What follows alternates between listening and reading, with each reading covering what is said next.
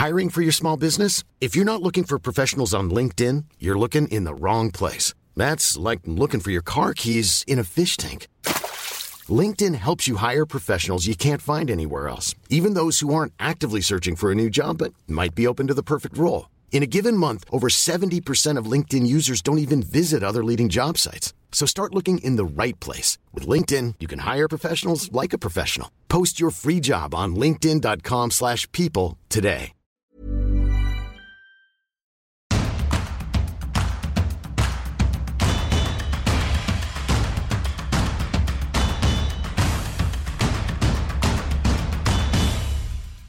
Bonjour à tous et bienvenue dans Tour d'Europe, votre podcast sur l'actualité du football européen, même en trêve internationale. Je suis Cyril Morin, journaliste à Eurosport. Et ce lundi, on commencera par parler de l'Angleterre avec Philippe Auclair. Et si l'Angleterre était favorite de l'euro, on lui posera cette question. Et on parlera aussi des sanctions attribuées à Everton qui effraient à raison et Manchester City et Chelsea. On ira ensuite en Allemagne pour parler euh, du cas Nagelsmann et de cette euh, Allemagne New Look, pays hôte de l'Euro 2024 qui a encore perdu face à la Turquie. Est-ce la crise? On posera la question à David Lortolari. On ira ensuite en France parler de notre bonne vieille Ligue 1. Rennes à qui la faute après le départ de Bruno Genesio et celui probable de Florian Maurice? On essaiera de tirer le bilan euh, bah, de ce club qui tarde à franchir un cap. Et on terminera enfin avec l'Espagne et Anna Caro qui nous parlera de la blessure de Gavi qui a rendu furieux le FC Barcelone, mais aussi du Classico féminin qui a réuni près de 40 000 personnes. On est loin d'avoir tout ça en France. Vous connaissez le topo. Tour d'Europe est à retrouver toutes les semaines sur vos plateformes d'écoute. Il suffit de taper Eurosport FC pour retrouver toutes les émissions foot d'Eurosport. Et si vous préférez la vidéo, rendez-vous sur eurosport.fr pour retrouver les meilleurs extraits de cette émission. Vous connaissez le menu, alors Tour d'Europe, c'est parti. Et allez, on démarre ce tour d'Europe par un détour par l'Angleterre. On retrouve Philippe Auclair qui est presque en, direct de Buckingham Palace, si je ne m'abuse, euh, Philippe, euh, vu le décorum derrière toi. absolument, et euh, évidemment avec la tasse toujours, de qui toujours, absolument, qui t'accompagne à chaque fois. Mhm. Philippe, avant de parler de l'Angleterre et des Three Lions qui, qui vont bah, habiller euh, ce premier sujet, on voulait revenir malgré tout sur une grosse actu qui a touché la Première Ligue vendredi dernier. C'est euh, la sanction de 10 points attribuée à Everton pour manquement aux règles de la Première Ligue. Alors, c'est pas tellement sur Everton qu'on a envie mm. de, t'entendre, c'est plutôt sur les possibles sanctions qui pourraient toucher désormais Manchester City et Chelsea. On rappelle ici que Manchester City est sous enquête pour 115 infractions, euh, alors que Everton n'en avait qu'une seule d'infraction et a été sanctionné de 10 points. Mm. Euh, on, a beaucoup parlé cette semaine des possibles sanctions qui pourraient être appliquées à ces deux clubs. On a parlé de 30 points, on a parlé de relégation potentielle. Qu'en est-il réellement? Cyril, je suis désolé de te décevoir, je ne peux pas vraiment donner de réponse à ta question. c'est un bon début hein, pour un lundi matin. Euh, non, le, problème, c'est qu'il n'y a pas de précédent à ce qui se passe pour Everton. Il y a d'autres clubs déjà qui ont eu des déductions de points dans l'histoire de la Première Ligue. C'est pas, ça, ce n'est pas nouveau, nouveau. Ce qui est nouveau, c'est le processus qui a eu lieu. C'est que c'était euh, la première fois qu'un club était puni pour ce type d'infraction à ce type de réglementation et que donc on attendait bien évidemment le verdict pour savoir où la commission indépendante placerait la barre. Et la barre est placée haut. Parce que, en fait, si tu veux, avant la décision, je pense que le, la fourchette maximum, c'était, enfin, la fourchette minimum, c'était une très grosse amende. Ce qui, dans le cas d'un club qui va aussi mal financièrement qu'Everton, n'a peut-être pas eu l'effet désiré, non, pas tellement validé, ou 12 points. C'était le maximum. Elle est pour 10. Alors, bien évidemment, Everton fait appel hein, de la décision, donc euh, c'est une décision sujette à appel, mais c'est placé la barre très très haut. Euh, même si les infractions qui sont l'infraction qui est reprochée à Everton est, grave, euh, malgré tout, Everton était entré dans le processus et avait collaboré avec la Première Ligue, ce que la Première Ligue, d'ailleurs, la commission de la Première Ligue a totalement accepté. Malgré cela, ils se prennent 10 points. Donc, quand on pense au cas de Chelsea, vous avez vu toutes les révélations qu'il y a eu sur la façon dont Chelsea, du temps d'Abramovich, se servait euh, d'entités offshore pour faire transiter des paiements vers un tel ou euh, vers X, Y ou Z afin d'échapper au règlement du fair play financier. Alors là, ça, c'est pas une question, c'est même pas ne pas équilibrer les comptes, c'est tricher, c'est la triche pure et simple. Euh, ça pourrait faire très très mal. Euh, et je pense que là, dans le cas de Chelsea, si jamais la première ligue était sérieuse, je pense qu'on parle de, du retrait de titre, tout simplement. les titres qui ont été attribués en trichant. C'est un petit peu comme le, comme le disaient mes amis, si jamais les choses continuent comme ça, le palmarès de la Première Ligue pour les années 2000 et 2010 va ressembler au palmarès du Tour, de, France pour les années Armstrong. Ouais, absolument. Pour Manchester City, alors là, le problème, c'est euh, bien évidemment le, enfin le problème. La différence, c'est que Manchester City a à sa disposition une armada d'avocats payés très très très grassement qu'Everton ne pas les moyens de se permettre et que Manchester City y va beaucoup mieux armé, je dirais, que qu'Everton. Mais vu la nature des infractions, si Manchester City était reconnu coupable, bien évidemment, euh, oui, je pense qu'on doit parler de également retrait des titres. On doit parler euh, avec également tout ce qui est le côté financier. Hein tout l'argent, euh, donc amende euh, commensuré. Euh, je pense que parler de relégation n'est pas complètement fantaisiste. Ok. c'est pour te donner une idée un petit peu de l'ambiance qui en ce moment en Angleterre, en ce sens que on se dit ils ont en, prenant cette décision, ils se sont ils ont ouvert un champ de possibilités qui, si ils n'allaient pas jusqu'au bout de, de leur politique actuelle et, des principes qu'ils ont adoptés pour le cas d'Everton, les gens se retourneraient en disant mais vous êtes sérieux ou quoi? Parce que mm. c'est facile, vous, vous punissez un club comme Everton, et le punissez salement parce que ça risque de coûter la, place en, ah Première Ligue à Everton. Hein, il y a un seul club, je crois, qui soit parvenu à, euh, rester en Première Ligue après avoir avec 4 points à ce stade de la compétition. C'était Everton, mais il y a 40 ans de ça. Euh, d'accord. Donc avec 4 points, tu es quasiment mort. Euh, ça, c'est une chose.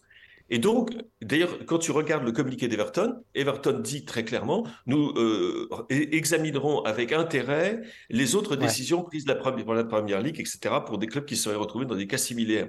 Et le, les cas ne sont pas similaires. Si jamais il y a bien culpabilité de Chelsea et de Manchester City pour ce qu'il aurait reproché, et en particulier pour Manchester City, mais attends, c'est, c'est, on n'est pas du tout dans le même. Euh, on parle de quelqu'un qui fait un, un, dépassement de vitesse en pleine campagne avec quelqu'un qui crée un accident euh, en centre-ville en grillant un feu rouge. C'est, c'est pas du tout la même chose. et donc les sanctions seraient très très très très fortes. Ce que tu nous dis là finalement Philippe, c'est que vendredi c'est presque un des plus grands tournants de l'histoire moderne de la Première Ligue qui a eu lieu et que ça pourrait avoir des répercussions sur tous les autres clubs qui vont être beaucoup plus prudents euh, à l'orée ah, des mercato, à l'orée des dépenses, qui vont mhm. beaucoup plus regarder plutôt que voilà ce qui se passait ces dernières années avec une inflation sans trop regarder parce que bah, on génère des revenus et puis ça le fera quoi. Oui, absolument. Je crois que c'est une, date très très importante. Bien évidemment, tout dépend de la conclusion des enquêtes qui sont menées actuellement, parce qu'on que on peut pas préjuger de, ces conclusions.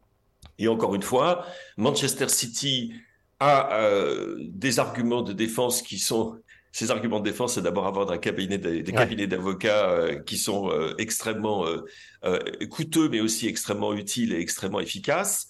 Et puis Chelsea, bien évidemment, leur défense va être, les gars, on était au courant de rien. Nous sommes un nouveau régime. Ce n'est plus Roman Abramovich. Punissez Roman Abramovich si vous voulez. à la limite, retirez un titre ou deux, mais ne nous punissez pas pour ce que nous sommes maintenant. Parce qu'en fait, ne pas oublier quand même que Chelsea, même si ce qui a fait surface euh, la semaine passée est quelque chose qui a fait surface à cause de cette cache de documents qu'on appelle les, Cyprus Leaks, hein, de Chypre donc. Euh, le club est allé volontairement vers la première ligue après la prise de contrôle par euh, Clear Lake et Todd Boehly pour dire il y a des irrégularités, vous devriez regarder. Donc il y a quand même une différence d'attitude très importante entre Everton, qui a collaboré, Chelsea qui est allé, qui a même été proactif, et Manchester City qui a traîné, traîné, traîné, qui a tout fait pour enrayer le processus. et encore une, en effet, on peut s'imaginer que ça ait des conséquences euh, thermonucléaires, pour reprendre un mot à la mode, euh, sur, euh, sur, sur Manchester City, à la fois ce qu'ils ont accompli dans le passé, leur situation actuelle et ce qu'ils peuvent accomplir à l'avenir. Mon cher Philippe, on va revenir un petit peu au, terrain. qui dit trêve international dit Three Lions. Mm-hmm. Bah, L'Angleterre continue de très bien fonctionner, mine de rien, depuis euh, la Coupe du Monde et cette élimination en quart face aux Bleus. Euh, 9 matchs, 8 victoires, euh, pas mal de buts marqués. Pourtant, il y a des petites critiques qui commencent à apparaître de, du côté de, de Gareth Southgate. Quelle est tout simplement l'ambiance autour de ces Three Lions aujourd'hui?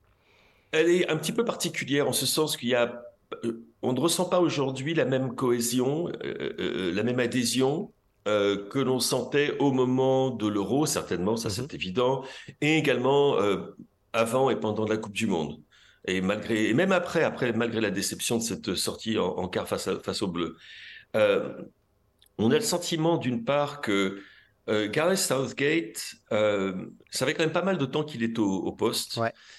Et euh, on n'a pas le sentiment qu'il y ait eu une progression si forte que cela, en fait, depuis la finale de l'Euro. Jusqu'à la finale de l'Euro, il fait un sans faute. Il fait un sans faute dans le choix de ses joueurs, il fait un sans faute dans les performances de l'équipe, il fait un sans faute dans la façon dont il arrive à, dont il communique, dont il parvient à, faire revenir l'Angleterre euh, vers son équipe nationale, que très honnêtement pour laquelle euh, elle se sentait un certain désamour. Et en fait, Southgate, bon, ça a été tout simplement l'anglais préféré des Anglais pendant pendant pas mal de temps. Ce n'est plus le cas. Ce n'est plus le cas. Il n'est pas détesté, il n'est pas haï. Mais on se pose des questions. Petit 1, est-ce qu'il a la personnalité et, euh, comment dire, le, le, talent de manager nécessaire pour mener cette génération totalement exceptionnelle de joueurs anglais euh, vers son destin, qui serait enfin une victoire pour l'équipe masculine. Hein. Les ah féminines ont montré le chemin. Première victoire masculine depuis 1966. Parce que c'est bien beau de gagner des titres en U17, U19, U21. Il va peut-être un moment euh, falloir gagner chez les seniors aussi. Et puis, il a très très mal géré certains, certains points de com, et en particulier la situation vis-à-vis de, Jordan Anderson, euh, qui est un, un, sujet qui, qui, fait beaucoup beaucoup parler en Angleterre. Il nous a étonné en ce sens que, d'une part, il fait comme beaucoup d'entraîneurs, de sélectionneurs, euh, qui sont en place depuis un certain temps, il a tendance à se reposer sur un noyau de joueurs qui lui ont montré, qui étaient des fidèles, qui lui ont montré qu'ils donnaient tout pour la cause, etc. Donc des joueurs comme Harry Maguire qui continuait à, à, sélectionner lorsqu'il était en dehors de l'équipe de, de Manchester United. Jordan Henderson, à qui il a quand même donné le brassard de capitaine il n'y a pas si longtemps, ce qui est quand même assez extraordinaire quand on voit ce que le joueur a fait et qui, très honnêtement, en Angleterre, est très très mal passé. Euh, parce que Jordan Henderson, il faut se souvenir quand même que c'était un porte-parole des droits de l'homme au sein de, de l'équipe d'Angleterre, euh, qui avait été très vocal, très, qui s'était exprimé longuement et assez éloquemment d'ailleurs euh, avant la Coupe du Monde en Russie, après la Coupe du Monde en Russie, avant la Coupe du Monde au Qatar. Et puis là, tout d'un coup, il décide d'aller en Arabie Saoudite euh, en, tenant des propos d'une hypocrisie absolue. Ce qui est le problème, le problème, c'est pas qu'il en a un Arabie Saoudite, c'est le discours qu'il a tenu. Et Gareth Southgate l'a défendu et le défend, continue de le défendre et continue de l'aligner, alors que très honnêtement, il y a d'une part un certain problème de communication. Alors on va dire pourquoi est-ce qu'un joueur devrait être puni pour des décisions de carrière en équipe nationale? Vaste débat. Hein. Mais il y a soutenir et puis soutenir. Lui, il l'a soutenu de manière, euh, je pense, un petit peu inconsidérée et euh, sans, sans non nuancée. Et puis tout simplement sur le terrain, Jordan Anderson dans cette équipe d'Angleterre, il a plus sa place. sa place tout simplement. Il a plus sa place. Quand tu vois, on parlait de la pauvreté de l'équipe d'Angleterre en milieu de terrain, tu vois qu'il y a maintenant, mais c'est de la dinguerie, quoi. parce je, que je vais y venir parce qu'effectivement, fou. Euh, on en parlait un petit peu la semaine passée en parlant de, de Cole Palmer. on va faire un, état des lieux peut-être du réservoir de ces Three Lions parce que dingue. en France, on se gargarise d'avoir le plus grand réservoir au monde, ce qui est possible peut-être avec le Brésil. Euh, il faut pas oublier l'Angleterre à la liste parce que du milieu à l'attaque, il y a un nombre de choix qui est euh, hallucinant. C'est dingo. Euh, avec des joueurs qui sont des choix évidents, ben, Jude Bellingham, ouais. probablement le meilleur milieu de terrain du monde en ce moment. Je pense qu'il n'y a pas trop débat sur la question et qui a réussi exploit à le montrer avec l'équipe d'Angleterre contre l'Italie dans la victoire 3-1. Il avait été absolument extraordinaire. Euh, Declan Rice, bon, qui confirme avec Arsenal ce qu'on savait avec West Ham. Alors bon, déjà au niveau défensif, là, ça, ça assure, alors qu'on disait, oh, l'Angleterre, il n'y a pas de milieu de terrain, euh, on était obligé de mettre Jordan Anderson. Puis après, tu vois, mais qui va jouer au milieu offensif? Alors là, tu te dis, attends, on va mettre qui là? Parce que il y a, il y a du monde. on va mettre James Mattison, qui est le meilleur joueur de Tottenham et l'un des meilleurs joueurs de, de Premier League, même s'il est blessé en ce moment. Euh, on pourrait mettre Phil Foden, tiens. Euh, et puis on peut continuer comme ça longtemps. Et puis tiens, ah, ah oui, puis euh, le petit Jack Grealish là, juste sur le côté gauche, c'est pas mal non plus. Hein. Ah, on a le meilleur, ah, on a le meilleur avançant de la planète en ce moment, Harry Kane, qui, qui enfin le meilleur américain avançant de la Bundesliga et d'Europe sans doute.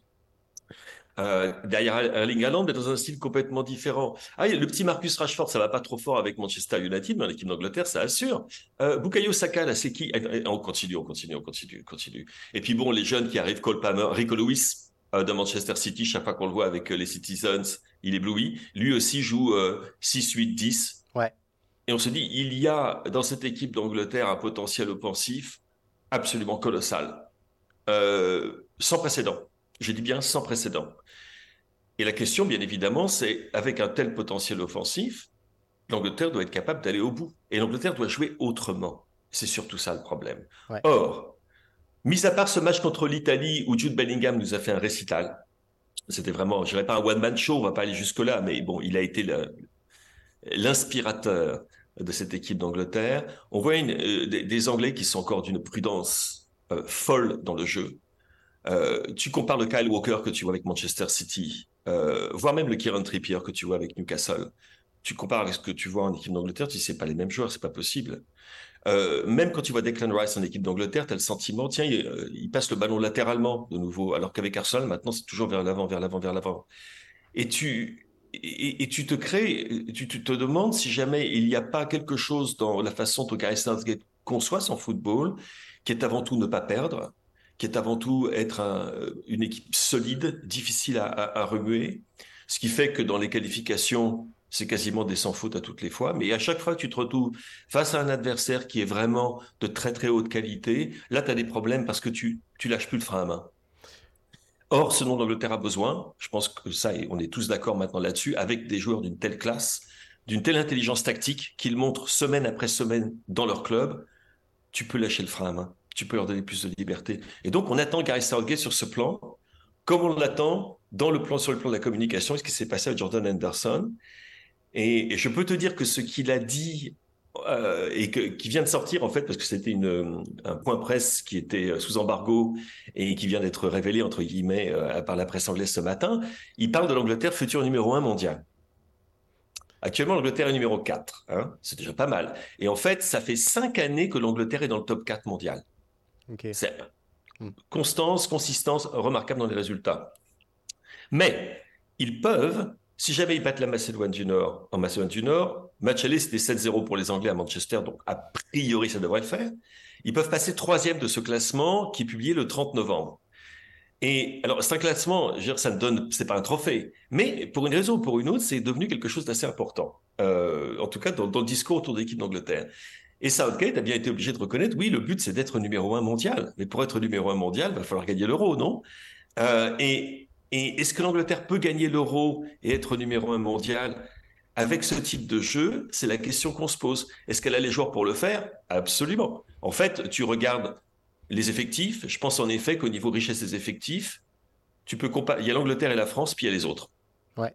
Parce que même le Brésil, en fait, c'est c'est bien. Peut-être. Mais c'est pas c'est pas et c'est pas c'est pas une génération extraordinaire. L'Argentine, qui est actuelle numéro une, bah, il leur manquera un certain joueur qui est quand même pas n'importe qui, même s'il y a une petite relève qui arrive derrière. Hein.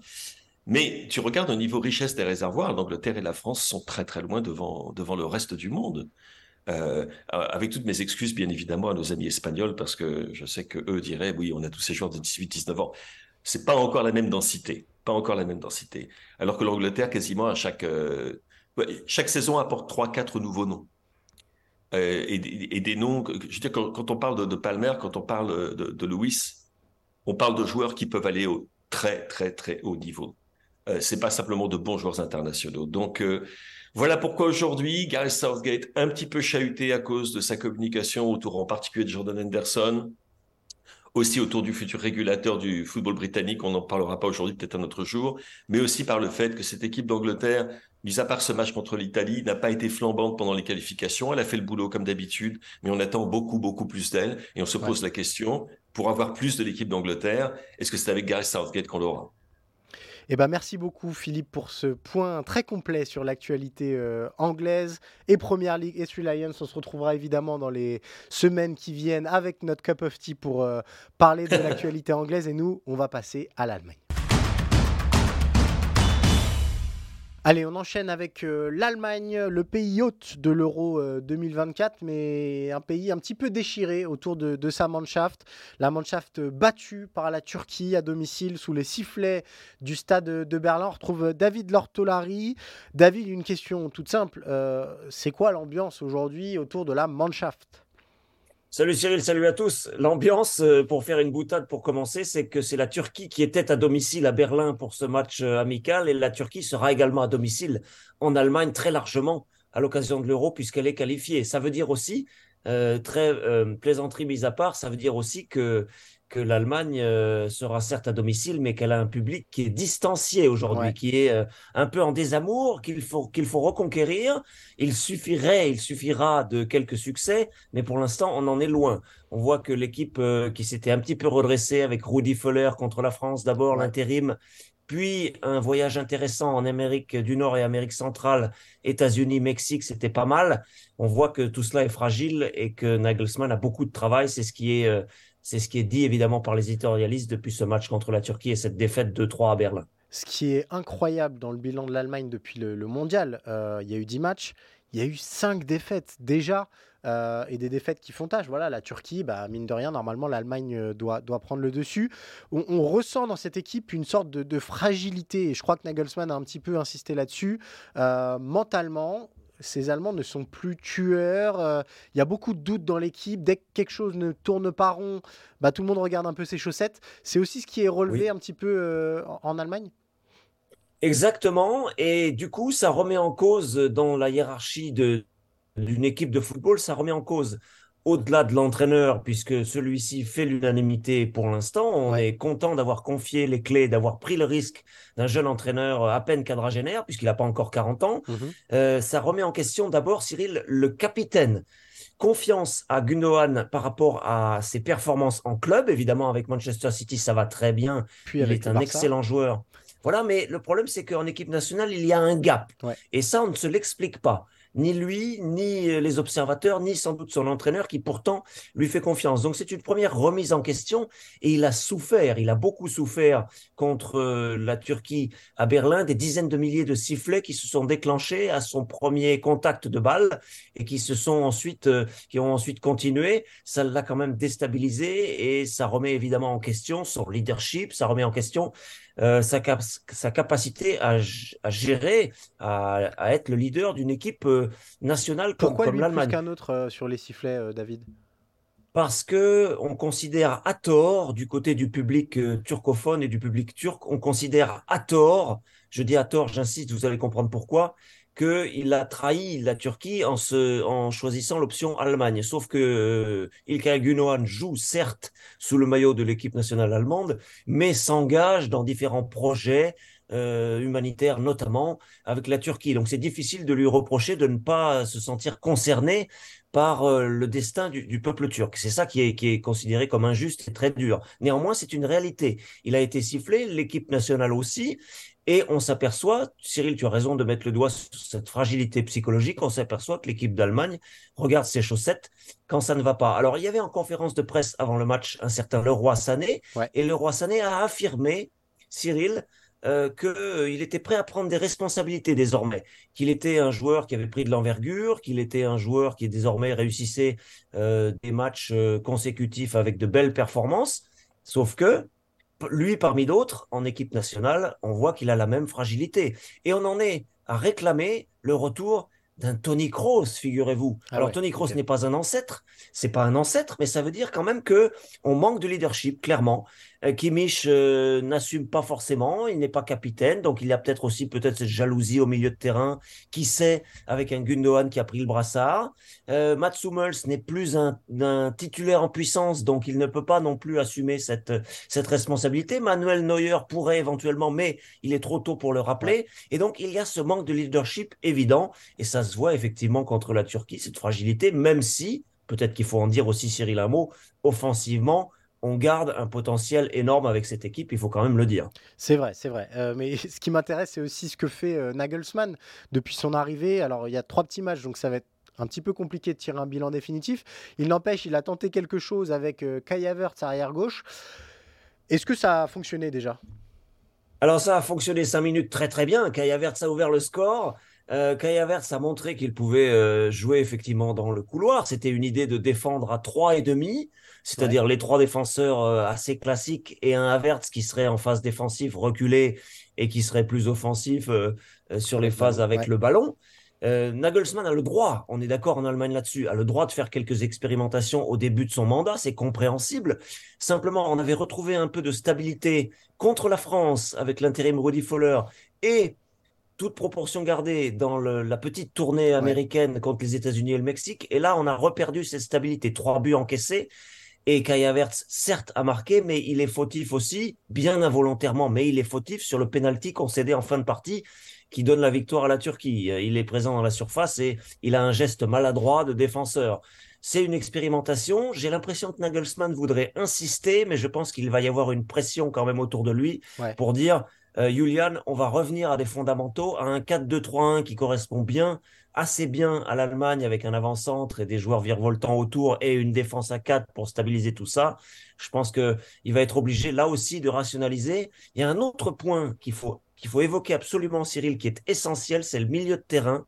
On est d'accord en Allemagne pour dire que la paire de milieux défensifs, Gundogan, Kimmich, ça ne fonctionne pas parce qu'ils sont trop, trop similaires les deux et qu'il faut donc intégrer à ce milieu-là soit un Goretzka qui est plus dur sur l'homme, qui est un peu plus défensif, soit un Pascal Gross euh, qui a été appelé récemment et qui pourrait faire un petit peu un équilibre avec soit Gundogan, soit Kimmich, l'un ou l'autre. Si c'est Gundogan, capitaine, qui reste milieu de terrain, on imagine dès lors Kimmich arrière droit. Mais vous le savez, là aussi, ça crée un problème puisque Kimmich ne veut plus trop jouer à ce poste-là que c'est fragile tout ça. Ouais, c'est un petit peu ça la, conclusion.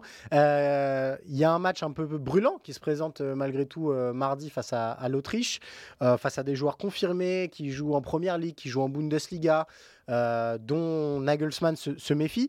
Est-ce que, en cas de nouvelles contre-performances, ça peut déjà tanguer très très sévère pour Nagelsmann ou, quoi qu'il arrive, on va aller à l'Euro avec ce sélectionneur-là, avec cette équipe-là et si d'aventure ça se passe mal à ce moment-là, on refera un bilan. Mais voilà, est-ce qu'on est déjà à, un moment de crise similaire à ce qu'on a connu euh, au moment de l'intronisation de, de, Rudy Voller, un petit peu dans la, en panique?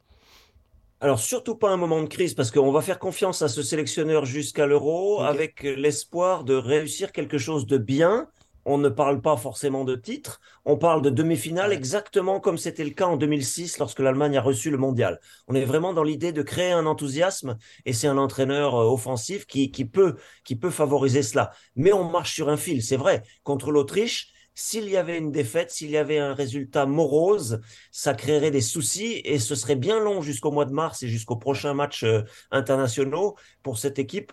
Euh, on a besoin de se rassurer encore, on a besoin de réussir quelque chose de bien contre l'Autriche, adversaire forcément piégeux, forcément compliqué parce que le petit voisin, entre guillemets, veut toujours réussir contre l'Allemagne. Donc c'est vraiment sur un fil et on ne peut souhaiter à Nagelsmann qu'un peu de répit et que son équipe euh, bah, réussisse soit à se stabiliser en n'encaissant pas de but, soit en s'imposant au moins l'une de ces deux conditions pour avoir un peu de tranquillité jusqu'au mois de mars. C'est vraiment, vraiment fragile, répétons-le. Et eh ben, rendez-vous mardi soir pour euh, connaître euh, le résultat de ce match entre l'Allemagne et l'Autriche et voir un petit peu si la Mannschaft abordera 2024 de manière un petit peu plus apaisée, euh, on, l'espère pour elle. Merci beaucoup mon cher David pour ton efficacité très allemande finalement, on peut le dire. Merci Cyril. Nous, on va quitter l'Allemagne et on va désormais retrouver notre bonne vieille France. Nous voici donc euh, en Ligue 1. On accueille Elton Mokolo, notre spécialiste. On pensait te laisser au repos, Elton, cette semaine, et puis euh, l'actualité nous a rattrapés. Comment ça va? Bonjour Cyril, j'espère que tu vas bien. En effet, euh, le Stade Rennais va occuper un peu l'actualité parce qu'il y a quand même eu une grande nouvelle avec le départ de Bruno Genesio. On avait dans l'idée en début de semaine dernière que le, le départ de Bruno Genesio était écarté. Et là, pour le coup, on a eu un coup de théâtre avec finalement son départ euh, bah, qu'il a provoqué de lui-même. Alors, justement, on va parler d'abord de, Bruno Genesio en tant que tel, euh, avant d'élargir un petit peu au Stade Rennais et au projet du club breton. moi, j'aimerais bien avoir ton avis sur bah, le bilan de, de, Bruno Genesio à Rennes, finalement, et l'image qu'il va laisser. C'est un entraîneur qui était arrivé avec euh, qu'il avait construite du côté de l'Olympique lyonnais avec un entraîneur avec des limites. Finalement, il a permis à Rennes d'être trois fois européen, sixième, quatrième, quatrième. Il part avec un bilan de plus de 50% de victoires. Il a été élu entraîneur de l'année en 2021-2022. Comment tu, voilà, comment tu juges le bilan de, Bruno Genesio tout simplement? Et où est-ce que tu le places aujourd'hui dans le classement un petit peu virtuel des entraîneurs français euh, qui, exercent euh, au niveau professionnel? Bah, de par ce qu'il a montré, c'est quand même un bilan qui est euh, entre guillemets contrasté. C'est un, un, bilan pardon, qui est contrasté parce que c'est vrai qu'il y a deux quatrièmes places de suite. Il a été nommé meilleur entraîneur de Ligue 1. Il a aussi le record de points avec euh, le Stade Rennais. Donc on doit le mettre euh, tout en haut du classement parmi les entraîneurs français. D'autant plus que quand, quand on écoute Arsène Wenger, il n'y a pas beaucoup d'entraîneurs français. Donc raison de plus pour le mettre en avant. Mais c'est vrai que quand je parle de bilan contrasté, finalement, il y a un goût amer parce qu'on n'a pas vu Rennes en Ligue des Champions sur Bruno Genesio, alors qu'on pensait qu'il y avait une montée en puissance euh, de ce club. Bon, ils étaient déjà présents lors de la saison 2020-2021, mais on pensait que avec Bruno Genesio, avec des investissements consentis, Rennes a quand même bien investi sur le marché des transferts. Et bah, tout ça ferait que le Stade Rennais irait en Ligue des Champions. Et non seulement ils n'ont pas réussi à le faire, mais là, on a une saison qui était euh, décevante, alors que aussi bien Bruno Genesio et Florian Maurice, en début de saison, te parler de la qualification en Ligue des Champions. Bruno Genesio, après le match retour face au Panathinaikos, avait expliqué, bah, c'était quand même prémonitoire qu'il n'était pas là pour jouer la dixième place. Finalement, il y a eu cette défaite face à l'Olympique Lyonnais, encore un symbole qui a acté euh, la fin de Bruno Genesio. Comment tu expliques que ça n'ait pas réussi à décoller finalement? Alors on, l'a dit, hein, des résultats quand même satisfaisants, la meilleure saison comptable de l'histoire du club, mais il a toujours manqué ce petit truc en plus qui aurait permis à Rennes de, monter sur le podium. Et on a l'impression que le club a un peu du mal à se défaire de cette étiquette de, pardon, de, loser qui, s'était construit et qu'il avait fini par arracher en, 2019 avec la Coupe de France. Pourquoi euh, ça n'a pas été aussi haut que prévu?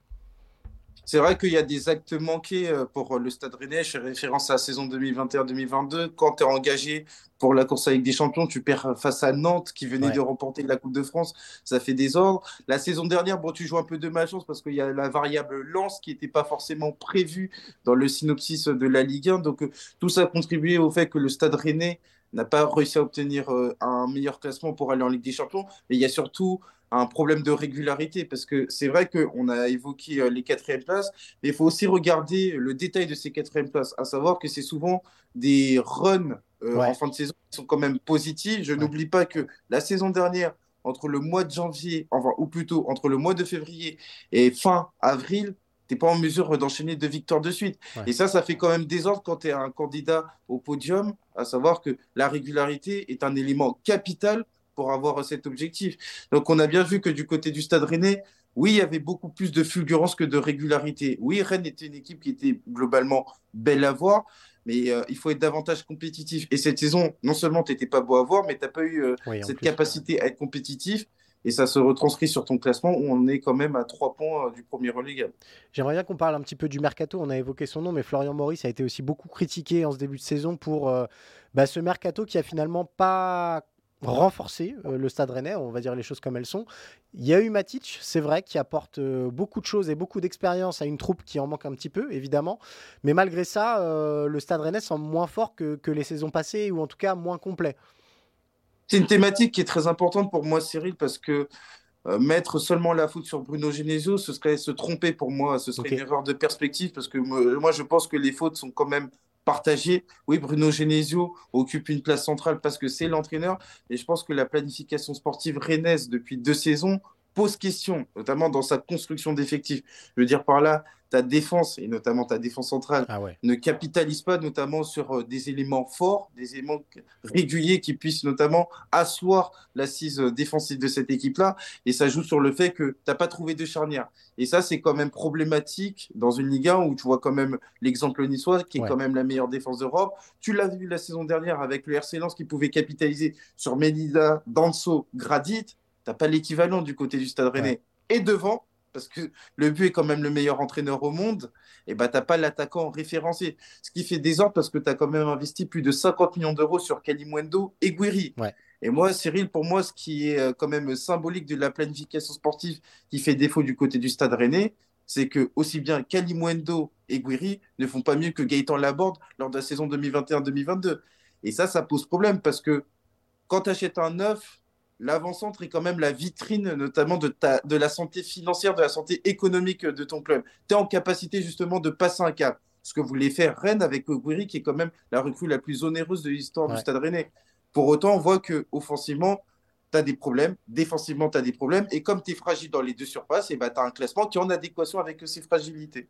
On, a l'impression que Rennes a voulu un petit peu euh, adopter le modèle euh, lyonnais des années 2000, et ils s'en revendiquaient d'ailleurs, de se dire on prend des des jeunes espoirs français qui évoluent dans des clubs euh, plus petits. Je reprends l'exemple de cet été avec Blas et, Le Fait, qui sont tous les deux de fantastiques joueurs. Euh, mais ils ont un peu sauté l'étape de avoir des cadres à chaque ligne, des joueurs qui rassurent, qui sont impactants. Alors il y a Mandanda dans les cages, certes, mais pour le reste, tu l'as dit, il, manque de leader. Est-ce que ça aussi, c'est pas peut-être le principal défaut de cette équipe qui ressemble aussi euh, à l'OL de Bruno Genesio, parfois enthousiasmante, mais avec euh, des carences dans la gestion des matchs qui est quand même problématique? Ce qui est triste, c'est que c'était déjà le cheval de bataille de Bruno Genesio dès la saison dernière. Il avait déjà évoqué euh, ce déficit d'expérience qui pouvait être rédhibitoire à certains moments clés de la saison, notamment au moment d'attaquer euh, le sprint final. Je sais très bien qu'il y a des jeunes joueurs qui sont très intéressants, mais pour évoquer euh, notamment Leonardo Jardim, qui avait été justement confronté à ce type de situation à Monaco, il parlait de joueurs de rendement immédiat et de joueurs d'avenir. Je pense que la balance du côté du Stade Rennais est un peu trop en faveur des joueurs d'avenir. Or, tu as besoin de capitaliser sur cette forme de régularité. Et quand tu es dans une crise comme connaît actuellement le Stade Rennais, et eh ben forcément, ce pas ces jeunes joueurs-là qui vont être en capacité justement de relever le niveau de cette équipe. Donc aujourd'hui, quand tu regardes le ranking des meilleurs joueurs aînés, et eh ben forcément c'est plus compliqué parce qu'on voit par exemple un Benjamin Bourigeau, on ne retrouve pas le Benjamin Bourigeau de la saison 2021-2022, Mandanda qui essaye de sauver euh, notamment ce qui, est, qui, est à sauver, mais à côté de ça c'est vrai que ça reste très compliqué. Tu as perdu en qualité et tu as perdu surtout en termes d'expérience. Et la seule arrivée de Matic ne peut pas tout résoudre parce que Matic peut faire un énorme match contre le Panathinaikos à 10 contre 11 et ça reste qu'un épiphénomène. on a surtout besoin que Matic soit accompagné parce que Matic, en, plus, on parle d'un joueur qui, qui, arrive sur la fin de sa carrière. Il ne peut pas enchaîner tous les trois jours à ce niveau-là. Donc, c'est vrai que ça a été un manque qui a été euh, décelé depuis euh, la saison dernière et qui n'a pas été corrigé. Et c'est vrai que ça pose question, surtout l'été où tu perds quand même ton capitaine à Marie Traoré. Donc, encore une fois, la planification sportive de Florian Maurice est à mettre justement euh, est à pointer du doigt. Et là, on parle d'un départ à venir. Et quand on parle d'un départ à venir, on est au 20 novembre. Hein. Ouais. Il doit y avoir un directeur sportif qui doit arriver. Mais après, tu as un mois pour te préparer sur un mercato où tu sais très bien qu'il y a des manques en défense centrale, voire offensivement. Et ça, c'est une équation qui est quand même périlleuse pour le Stade Rennais, qui, je rappelle, n'est qu'à trois points du premier relégable. Alors justement, ma question suivante, c'est est-ce qu'il faut s'inquiéter Tout simplement, euh, le Stade Rennais est 13e. Euh, Julien Stéphan qui va faire son retour, euh, qui sort d'expérience un petit peu mitigée en dehors de, de Rennes. Voilà, comment tu vois la suite pour le Stade Rennais? Est-ce qu'à un moment ils vont finir par trouver le, bon rendement? Euh, ou est-ce que, bah, comme, comme je te le demandais, il euh, faut s'inquiéter un petit peu pour euh, les mois qui viennent?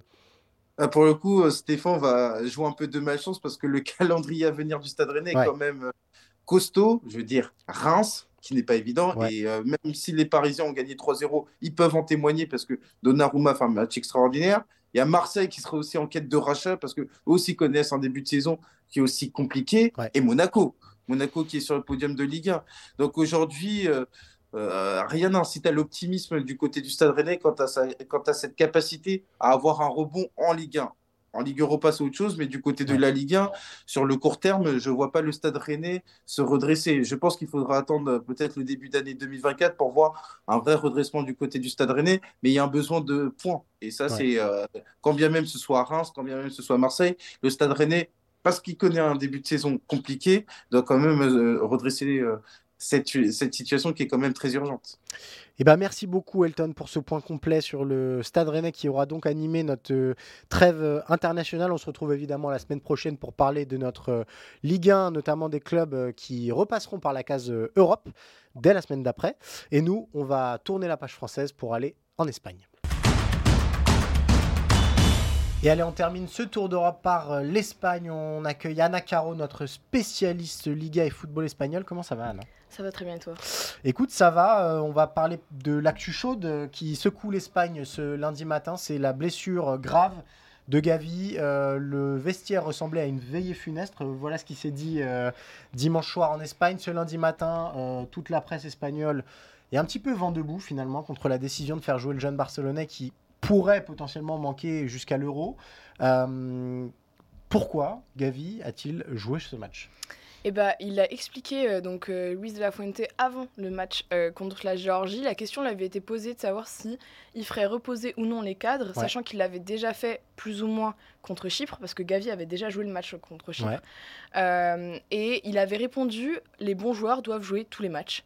Et s'ils sont bons, c'est qu'ils sont capables d'encaisser tous ces matchs-là. Et il avait dit, en prenant particulièrement l'exemple de Gavi, en disant que lui c'était un hyperactif, qu'il avait envie de jouer tous les matchs, etc. Mais ça reste un jeune joueur. Euh, il a tout juste 18 ans, donc évidemment il a envie de jouer tous les matchs, comme n'importe quel joueur, comme Pedri euh, il y a deux ans quand il avait enchaîné euh, Euro et, et JO. Est-ce qu'il devait jouer ce match? Bah, C'est vraiment la question qui se pose aujourd'hui dans toute la presse espagnole. C'est vraiment, en tout cas, ce que pointent du doigt les médias catalans, parce que la presse madrilène est encore un peu sympa, on va dire, avec euh, le sélectionneur euh, espagnol. Mais du côté de la presse catalane, euh, ça fait beaucoup. Et ça fait beaucoup parce qu'il y a des antécédents, parce qu'il y a Pedri. qui lui avait enchaîné donc Euro JO et là à l'époque le sélectionneur de la sélection olympique bah, c'était déjà Luis de la Fuente donc c'était lui qui avait appelé Pedri malgré alors que c'était déjà le joueur qui avait joué le plus de minutes dans toute l'Europe alors qu'il avait 18 ans et il y a aussi le cas de Lamine Yamal à la dernière trêve qui devait être convoqué qui avait une blessure et il a quand même été convoqué. Il a fallu qu'il fasse le trajet jusqu'à Madrid pour prouver sa blessure. Et finalement, il est rentré chez lui, alors qu'il aurait pu euh, gagner ce jour en récupération, en soins, etc. Donc, euh, on va dire que cette accumulation-là euh, qui ne passe pas du tout vis-à-vis du Barça. Le procès et en tout cas la, discorde entre les clubs et les sélections, c'est quelque chose de vieux comme le monde en football, mais on a quand même l'impression de, ce que tu dis là, c'est que les grands clubs espagnols sont de plus en plus réfractaire à céder aux demandes de la fédération, qui est en plus affaiblie par euh, tous les sobresseux dont on a déjà beaucoup parlé dans, Tour d'Europe. Euh, est-ce qu'il peut y avoir une rupture à un moment, même si les règles de la FIFA sont claires et que les clubs ne peuvent pas euh, s'opposer à la sélection de leurs joueurs Est-ce qu'à un moment, le Barça et le Real, qui sont quand même très puissants, peuvent changer un petit peu les, règles? Alors, il faut savoir que les relations déjà entre les deux grands clubs là, mm. et la fédération sont euh, sur un courant alternatif, on va dire. Côté Barça, euh, le Barça a clairement pris position, par exemple, pour ses joueuses au moment du conflit avec la fédération, et donc s'oppose globalement, euh, également d'ailleurs à Albert Luque. C'est lui qui a ramené Gavi sur place à Barcelone, sauf qu'il est aussi impliqué dans l'affaire avec Ginny Hermoso. Il est accusé d'avoir fait pression sur la joueuse pour qu'elle témoigne en faveur de son entraîneur et, et, du, et de son président, et qu'elle dise en gros que c'était euh, consenti ce, baiser. Donc en fait, il y a déjà tout ce passif du côté des féminines avec le Barça. Avec le Real, c'est un peu différent parce que euh, il y a des cadres qui sont au sein de la fédération qui étaient aussi des anciens du Real Madrid. Donc on va dire que ça aide euh, dans les, dans les relations. Euh, par contre, c'est sûr que sur ces blessures-là, on voit même le Barça euh, souvent publier des communiqués euh, médicaux à deux jours de la liste, par exemple. Faire en sorte que les joueurs n'enchaînent pas. Pedri, par exemple, n'était pas appelé là. Et ça a été un accord avec la fédération de dire il revient tout juste de blessure, le sélectionnez pas. Mais c'est quelque chose qui est encore très compliqué en Espagne parce qu'il y a encore plus presque qu'en France, cette idée du sacro-saint maillot de la sélection, etc. Et que ce, que celui qui refuse euh, peut vraiment euh, être sa carrière internationale en péril. Vraiment, et, euh, et, être lynché dans les médias, etc. Donc c'est très compliqué de refuser la sélection espagnole. et comment on l'a vu même d'ailleurs chez les filles, parce que elles, c'est pareil, les filles à l'époque, elles, elles accusaient la fédération de se faire trop jouer les joueuses et elles revenaient blessées de sélection. Là, on vit la même chose euh, avec Gavi. Donc, à voir comment ça va se passer euh, pour la suite. Mais euh, ce qui est compliqué aussi, c'est que, contrairement à la France, il y a un règlement différent sur la sélection il y a interdiction pour les clubs de bloquer leurs joueurs pour l'équipe nationale. Et peu importe si c'est une date FIFA ou non. Donc ça veut dire ah que c'est pour ça que Pedri et d'autres joueurs avaient enchaîné, et Pau Torres, etc., mhm. avaient enchaîné l'Euro et les JO. Là où nous, en France, tous les clubs avaient bloqué les départs des joueurs de Ligue 1 euh, pour jouer les JO. et ça avait joué euh, ah, voilà, avec une équipe euh, pas forcément terrible, alors que l'Espagne avait une très bonne équipe, justement parce qu'il y a ce règlement particulier de la fédération espagnole qui oblige tous les joueurs à jouer à partir du moment où ils sont sélectionnés. Et ce qui rend bah, difficile justement de calmer ce rythme-là, d'autant quand on a des sélectionneurs qui disent que les joueurs doivent jouer tous les matchs. Toi qui nous chroniques la Liga chaque semaine, Anna, on va avoir dans les semaines qui viennent un tout petit peu moins de stars alignées sur les terrains, parce que la blessure de Gavi, elle s'ajoute, à, pardon, à celle de Eduardo Camavinga en début de rassemblement avec les Bleus. Chouameni est aussi absent, je crois, jusqu'à la fin de l'année. Pedri revient tout juste de blessure. Vinicius est blessé également. Pourquoi ça touche spécifiquement les clubs espagnols? C'est parce que ils ont peut-être moins fait tourner aussi auparavant parce qu'ils ont des effectifs un peu plus courts que par le passé. Est-ce qu'il y a des, tendances qui se dégagent? Pourquoi c'est davantage le Barça et le Real qui sont touchés par ces grosses blessures-là? Bah, Le Barça et le Real, eux, ont également été touchés par des blessures, mais en tout début de saison. Et ont été touchés par des blessures chez eux. Euh, par exemple, Frankie de Jong, euh, Pedri. Et donc, les joueurs euh, qui les remplacent, Gavi, par exemple, a joué tous les matchs. donc Kamavinga a été amené à beaucoup jouer aussi en raison de la blessure de Chouameni. Donc en fait, c'est tout ça, c'est des, enchaînements de blessures qui font que bah, aujourd'hui, on a des joueurs, des jeunes joueurs d'ailleurs, qui sont obligés d'énormément jouer. Vinicius, par exemple, lui, c'est la seule certitude en attaque du Real cette saison. Euh, Rodrigo, il fait un bon début de saison, mais pour autant, Vinicius, c'est la star. Il n'y a plus Benzema, donc il faut qu'il y ait quelqu'un qui soit devant en permanence, etc. Et c'est Vinicius. Et Vinicius, il n'a pas le temps de se, de se reposer. Donc en fait, euh, les effectifs de base euh, de, ces deux clubs de Liga sont pas forcément plus courts que dans d'autres clubs. C'est juste que euh, ils commencent la saison avec déjà pas mal de blessés et que donc les Gavi, Vinicius, eux ont dû enchaîner pour compenser ces, blessés-là. Bon, on suivra si ça a une répercussion en tout cas sur les résultats de ces deux géants espagnols. On va passer bah, plutôt ces deux géants espagnols s'affrontaient malgré tout ce week-end puisqu'il y avait euh, un classico euh, féminin, une belle manita du, Barça euh, face au, Real. J'aimerais qu'on parle du football espagnol, du football féminin espagnol. On a beaucoup parlé longuement, malheureusement, des polémiques suite au titre mondial, mais malgré tout, il y a un essor du foot féminin en Espagne qui est comparable à ce qui se passe un petit peu en Angleterre, mais qui est beaucoup moins visible en France. Euh, dimanche, euh, c'était samedi ou dimanche le match, pardon C'est dimanche midi. C'était dimanche midi, voilà. Donc en plus l'horaire était, euh, était piégeux. Il y avait plus de 38 000 personnes qui se réunissaient pour voir ce, ce classico féminin. On en est encore très très loin en France. comment tu expliques qu'il y a un tel décalage alors que finalement les deux pays sont quand même assez rapprochés? Et c'est assez étonnant, d'autant que la France a commencé à, suivre et à promouvoir le foot féminin avant l'Espagne. Donc il y a beaucoup d'écart euh, niveau culturel entre euh, le football féminin en France et le football féminin espagnol. Euh, en Espagne, il y a ce côté club déjà qui fait que si tu es supporter du Barça, et eh ben, tu es aussi supporter du Barça féminin, du, Barça, handball, du Barça basket, etc. etc. Et euh, d'ailleurs, euh, au Real Madrid, les ultras euh, qui sont dans les tribunes pour les, pour les garçons au foot sont aussi souvent dans les tribunes pour le basket. Alors ça se répercute un peu moins chez les filles pour l'instant. Donc, mais du côté du Barça, par exemple, il y a énormément d'investissements sur, ce, sur cette équipe féminine. depuis 2015, l'équipe est mhm. professionnelle, c'est la première équipe professionnelle en Espagne. Il y a beaucoup de communication qui est faite, beaucoup, beaucoup même.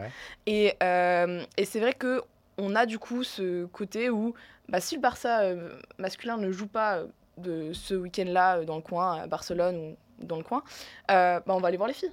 Et il n'y a pas de distance entre bah, moi je supporte que les hommes, moi je supporte que les femmes, etc. Même si d'ailleurs maintenant il commence à y avoir une espèce de groupe de supporters qui n'est affecté que aux filles et qui est d'ailleurs essentiellement féminin. Donc les tribunes quand même sont le, le public en tribune est quand même très différent. Mais euh, on, a euh, tout ce travail de communication. Et puis, c'est la culture foot euh, aussi qui est différente en, Espagne. en France, c'est vrai que bah, la France avait énormément d'avance sur le foot féminin en tant que en tant que pratique sportive, sport pur, etc. Mais sur l'aspect marketing, développement, personne en tribune, etc., elle a pris énormément de retard vis-à-vis de pays comme l'Angleterre et euh, l'Espagne. Euh, aujourd'hui, euh, l'Espagne, elle est, le championnat est professionnel depuis trois, deux saisons et trois ans. Et en France, c'est toujours pas le cas. Donc voilà, il y a encore, euh, enfin c'est assez impressionnant parce que le football euh, féminin espagnol a progressé énormément d'un coup, mais parce qu'il y avait beaucoup de joueuses aussi. Il y a plus de joueuses en Espagne qu'il y a de joueuses, enfin de petites filles. Hein. on parle de joueuses euh, de à la formation, à la formation au niveau amateur. Il y en a beaucoup plus en Espagne parce que c'est plus courant de voir une fille avec un ballon en Espagne, alors qu'en France on peut encore être stigmatisé. L'échéance pour la France, pour avoir ces, ces audiences là, pour avoir ces affluences là c'est quoi? C'est Est-ce que d'ici trois ans, c'est facilement compensable? Ou est-ce que, comme tu, tu, parles de culture club et de culture foot, c'est un gap qui est un petit peu euh, difficile à, effacer et qu'il faudra peut-être attendre 10 ans avant d'avoir 40 000 personnes dans un stade pour un grand match de foot féminin hors équipe de France, j'entends. comment tu estimes ce laps de temps nécessaire? Là, on voit en France qu'il y a une sorte d'essor parce mhm. que euh, bah là, par exemple, l'équipe de France féminine va jouer contre l'Autriche à la fin du mois à Rennes et le stade est plein depuis deux semaines. Donc, euh, il y a des points positifs, mais ces points positifs ils sont souvent attachés euh, à l'équipe de France, aux bonnes performances, etc. et quand on voit que Lyon a gagné huit fois la Ligue des Champions et mhm. que quand elle joue un match dans les grands stades, c'est pas plein, c'est pas du tout positif. mais il y a beaucoup de travail à faire de la part des clubs parce que, par exemple, si on prend l'exemple du Barça, euh, très tôt, le Barça féminin a joué au Camp Nou, dans des Camp Nou pleins. Euh, en France, on a du mal à faire jouer les féminines euh, dans les clubs, dans les grands stades, parce que souvent c'est dans des petits stades. Bah, par exemple, si on prend le PSG, il faut aller très loin pour aller voir les, féminines. Ce week-end, à jouer contre Fleury, c'était un derby parisien, c'était le, deuxième du championnat contre le quatrième, euh, et pourtant c'était à 1h15 de, Paris. Donc il faut être très motivé finalement pour aller, pour aller les voir. Donc il y a aussi un travail de la part des clubs à faire pour qu'il y ait davantage de personnes dans les, dans les stades et pour que les féminines soient à peu près mises au, niveau, au même niveau que les hommes. Euh, je pense que, euh, par exemple, la gratuité des matchs de D1 euh, qui a été mise en place par le Paris FC et qui en plus est une très bonne équipe qui, qui s'est qualifiée pour la première fois, en, enfin première fois en tant que Paris FC en Ligue des Champions, ça montre bien que il y a du travail qui est fait en tout cas, mais au niveau global, au niveau de la ligue, c'est encore compliqué. mais si on veut se rassurer. C'est encore compliqué au niveau de la ligue euh, côté espagnol aussi. Euh, l'essor, il vient beaucoup plus des clubs qui, eux, euh, les veulent... Entités, en Exactement, les entités dirigeantes ont pas forcément... Ouais, pas forcément, font pas totalement leur travail, on va dire. ça vient beaucoup des clubs et je pense qu'en France, ça, devient, ça devra venir des clubs aussi, puisqu'on a vu en tout cas en Espagne, c'est venu des clubs. Les révolutions sont venues aussi des joueuses. En France, on a peu de joueuses qui prennent position. Euh, en Espagne, euh, on l'a vu, euh, c'est pas vraiment le cas. donc, donc ça, ça viendra. mais par contre, c'est sûr que fixer un laps de temps et se dire quand est-ce que ce sera plein, ça paraît compliqué parce que si on parle du Real Madrid, qui est une bonne équipe, qui, était qui est deuxième de Liga et qui a, même si elle a perdu 5-0 hier, euh, ils ont toujours du mal. Les, les tribunes sont. Euh, il y a 2000 spectateurs maximum. Et parce que justement, les filles jouent très souvent euh, sur le stade de, de la réserve. La tribune d'en face n'est pas ouverte, etc. Donc c'est ça vient vraiment des clubs. Bah voilà pour le long chemin qui attend le, le football féminin français. Merci beaucoup. Anna, évidemment, on se retrouvera la semaine prochaine euh, pour parler euh, bah, du retour des, championnats, mais aussi de la Ligue des Champions. Euh, donc bah, d'ici là, portez-vous bien et suivez le football européen.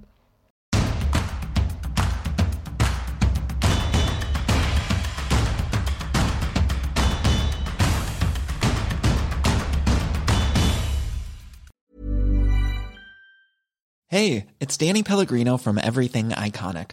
Ready to upgrade your style game without blowing your budget? Check out Quince. They've got all the good stuff shirts and polos, activewear, and fine leather goods, all at 50 to 80% less than other high end brands. And the best part? They're all about safe, ethical, and responsible manufacturing. Get that luxury vibe without the luxury price tag. Hit up quince.com slash upgrade for free shipping and 365 day returns on your next order. That's quince.com slash upgrade.